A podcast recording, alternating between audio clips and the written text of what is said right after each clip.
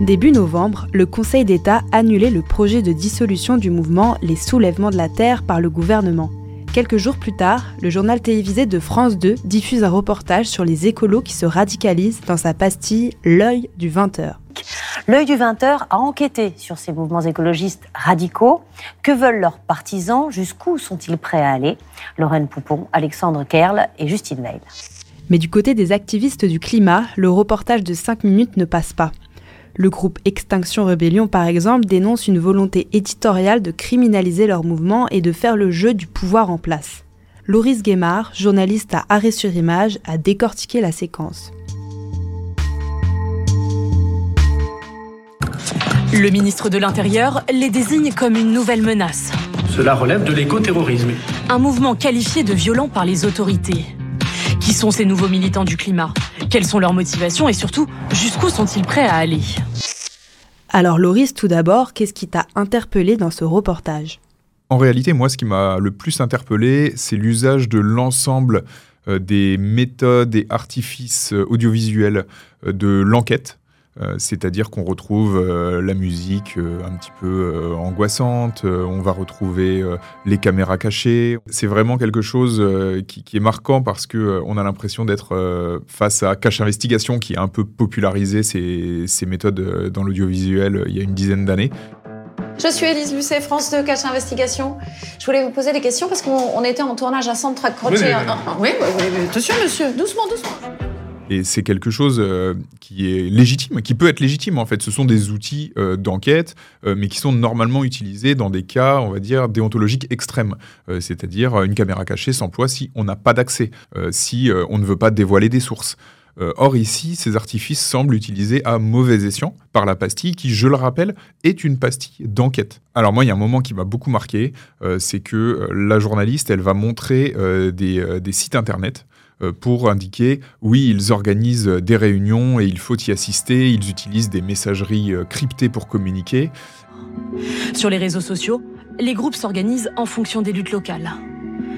Tous ont un mot d'ordre, la prudence.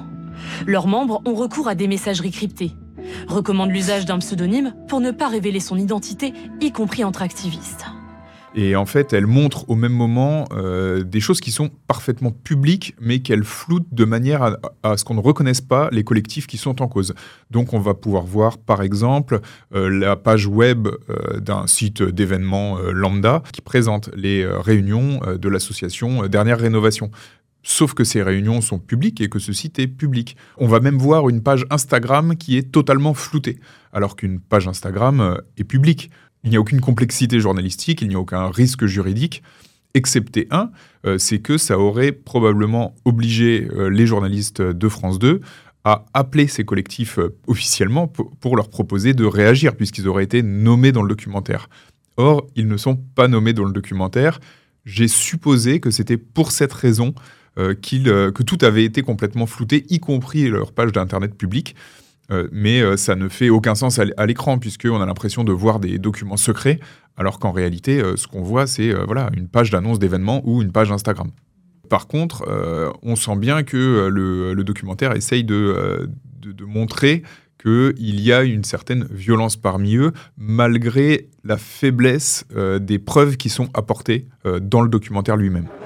Radicalité, action coup de poing, contact parfois violent avec la police. Par exemple, en ce qui concerne Dernière Rénovation, qui est un, qui est un bon exemple, euh, mais ça concerne aussi beaucoup d'autres organisations de désobéissance civile, on, peut les entendre dire Nous nous battons contre des, des, lois que nous considérons comme illégitimes. Euh, et donc, nous sommes dans l'illégalité, mais nous estimons être dans une certaine légitimité. Parmi les militants, certains justifient les heurts avec les forces de l'ordre par urgence de la crise climatique.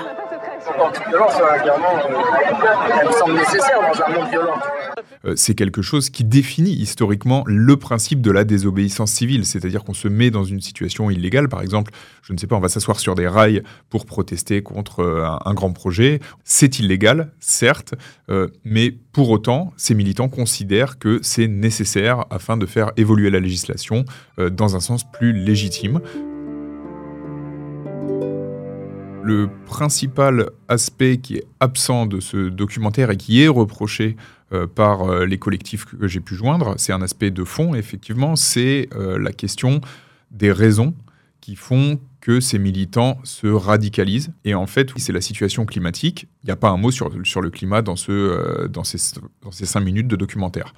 Par ailleurs, on sait que France 2 n'a pas vraiment l'habitude de dépeindre les activistes du climat de cette manière, notamment avec tous ces floutages. Ils ont par exemple diffusé un envoyé spécial début 2023 sur le sujet où les activistes témoignaient à visage découvert. Alors Loris, comment tu expliques cette pastille avec autant d'artifices? Alors je pense que ce reportage euh, est lié à deux choses. Il est lié d'abord à une chose qui ne dépend moins de l'écologie, que de la porosité des journalistes euh, à la parole officielle, et en l'occurrence en particulier à celle du ministère de l'Intérieur, euh, puisqu'un certain nombre d'éléments du reportage qui sont donnés en disant selon nos informations proviennent manifestement d'éléments qui ont été fournis par le ministère de l'Intérieur. Selon nos informations, en 2023, plus de 50 militants écologistes ont été condamnés par la justice française plutôt que de choisir de questionner frontalement la parole du ministre, par exemple en, étant axé sur la répression, ce qui aurait pu être un autre choix journalistique, euh, choisit plutôt d'axer sur la radicalisation des militants écologistes. Donc ça, c'est vraiment le récit euh, de communication du ministère.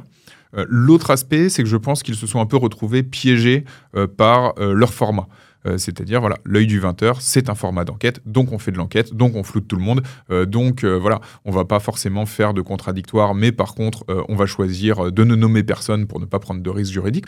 mais par contre, je pense que voilà, l'abus de floutage, de musique angoissante, de, de, plans un petit peu mystérieux, c'est quelque chose qui est vraiment significatif de l'œil du 20h et c'est quelque chose qui, qui là en l'occurrence est assez dommage parce que le, le sujet en fait ne le méritait pas.